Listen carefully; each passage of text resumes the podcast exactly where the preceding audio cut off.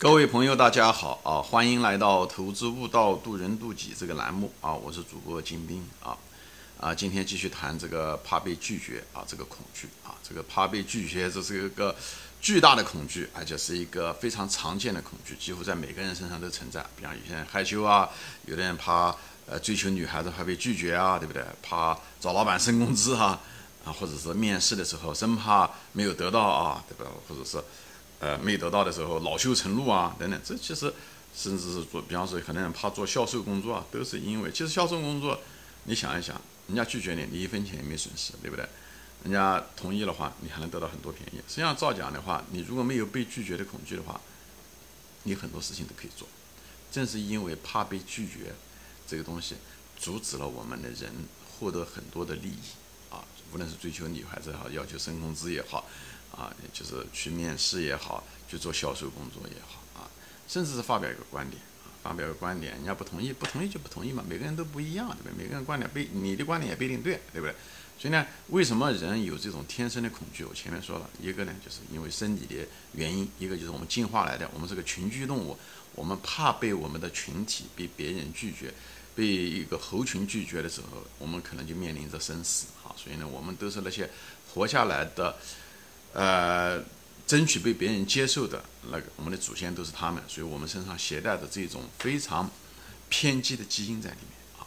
只是这个环境已经变了，但是我们身上的基因还在，这是一方面进化的原因。另外一方面就是我们小的时候，我们作为婴儿，作为一个弱体，我们是希望要被父母亲承认的。如一个不被父母亲承认、被父母亲拒绝，也就是被抛弃的孩子，那就面临着死。所以呢。我们也是他们的那些活下来的，能够一直争取让父能让父母亲接受的人的子孙，所以呢，我们身上有这种生就是基因的偏好啊，无论从，所以呢，这两点我们都有啊。那么从这是生理的原因，那么心理上面呢，怎么样的解决这个结呢？对不对？呃，对不对？我们知道我们有这个偏好，我们也知道我们这个恐惧，而且我们知道这种恐惧是非理性的，因为为因为这些怕被拒绝，使我们失去了很多机会，对不对？怕喜欢这个女孩子。怕被拒绝，最后失去了，最后这个女孩子跟了别人，对吧？你还没表达出来，还没表白，这就是你失去了很多机会，对不对？包括升工资都是这样。所以呢，要怎么样子解决这个恐惧，把这个恐惧给它拿掉？那必须要分析这个恐惧，对不对？那么前面讲了这个进化的原因和我们，嗯，怕被拒绝的这个，嗯，从小的长大怕被父母亲拒绝这种天生来的拒绝之外，那么我们心理上呢要解决。那么前面讲了一个就是。不要自我感过强啊！你要把分清楚，别人拒绝你，不是拒绝你本人啊，他只是拒绝你你那个请求而已啊。嗯，他有他的原因，他从他的角度来说，他有很多原因啊，他不是只是针对你的啊，你可能有关系，但不是完全这样一个女孩子拒绝了你，她很可能看到一个别人更好的，对不对？等等这些东西，不仅仅是你身上有什么毛病，很可能有个更好的，这这都是正常的。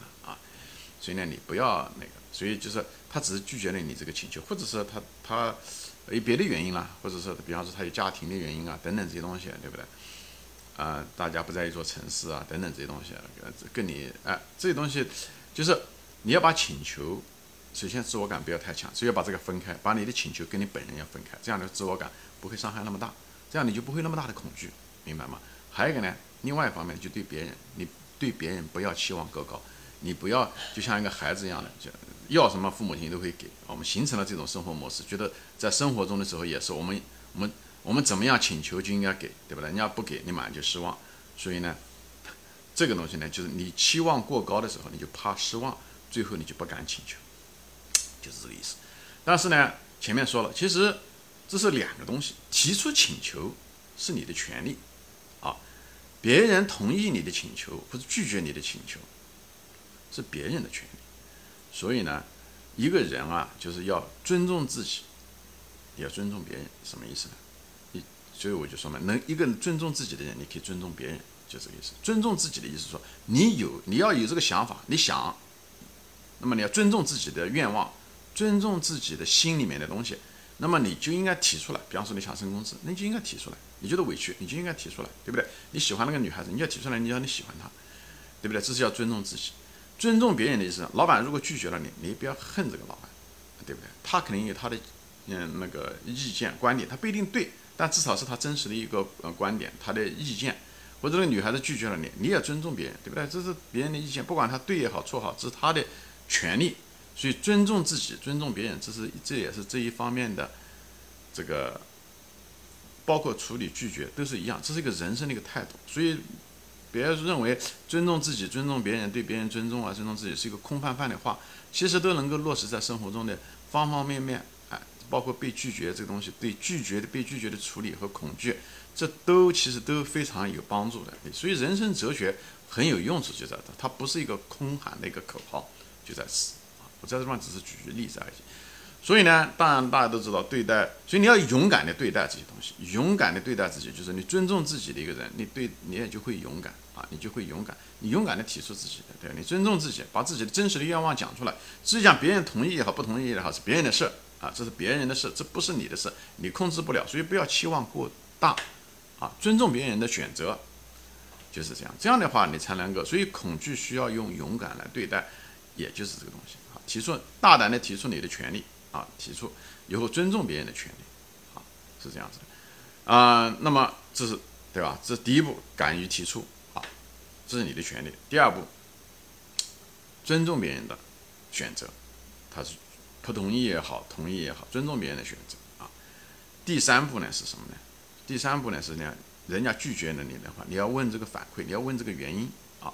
你你你有的时候可能不能理解啊，对不对？比方说说你你觉得升工资，嗯，理所当然，这个人家老板没同意，你要问什么原因？就是很诚心的问，你像老板，你能告诉我他什么原因？哪地方做的不好？就是很实实在在的、很真心的、诚意的问啊。你让我知道这次工资可能你也可能各方面的原因，你能告诉我什么原因？这样的话我可以工作更更好，或者更努力。这样子的话，你问了这个原因的时候，为什么你被拒绝掉了这次请求？这样的话，你未来呢，你可以发现自己的问题，你可以纠正，或者说修正自己的态度，或者调整自己。这样子的话，你才能够提高。就第三步啊，问反馈，这很重要。就像我跟我的孩子都说了，你无论面试什么样的东西，他不管你对期望值多高，最后人家没有要你，无论如何都要得问人家，为什么人家不要你？为什么原因？是因为有他们有更好的候选人呢，还是他看到你身上某一个致命的问题呢？啊，等等，像这个东西是一个非常关键的一个东西。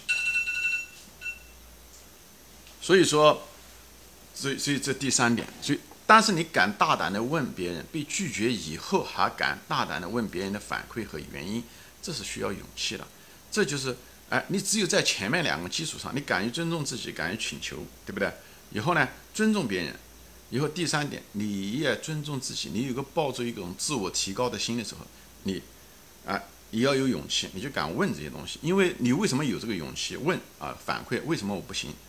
不是为了跟别人争论，是为了未来的更好的自己，更好的提高，或者是发现自己哪地方不足，或者是认知上的一些盲点，这些东西对你的提高。人生就是个游戏，游戏是什么？游戏在你在每次打了以后，你能够学到一点东西，你能够提高，吃一堑长一智，发现自己的。呃，无论认知上的盲点也好，心智上的盲点也好，习惯上的盲点也好，行为上的盲点也好，这样子的话，你有更好的提高，好吧？行，今天我暂时分享到这里啊，谢谢大家收看，我们下次再见，欢迎转发。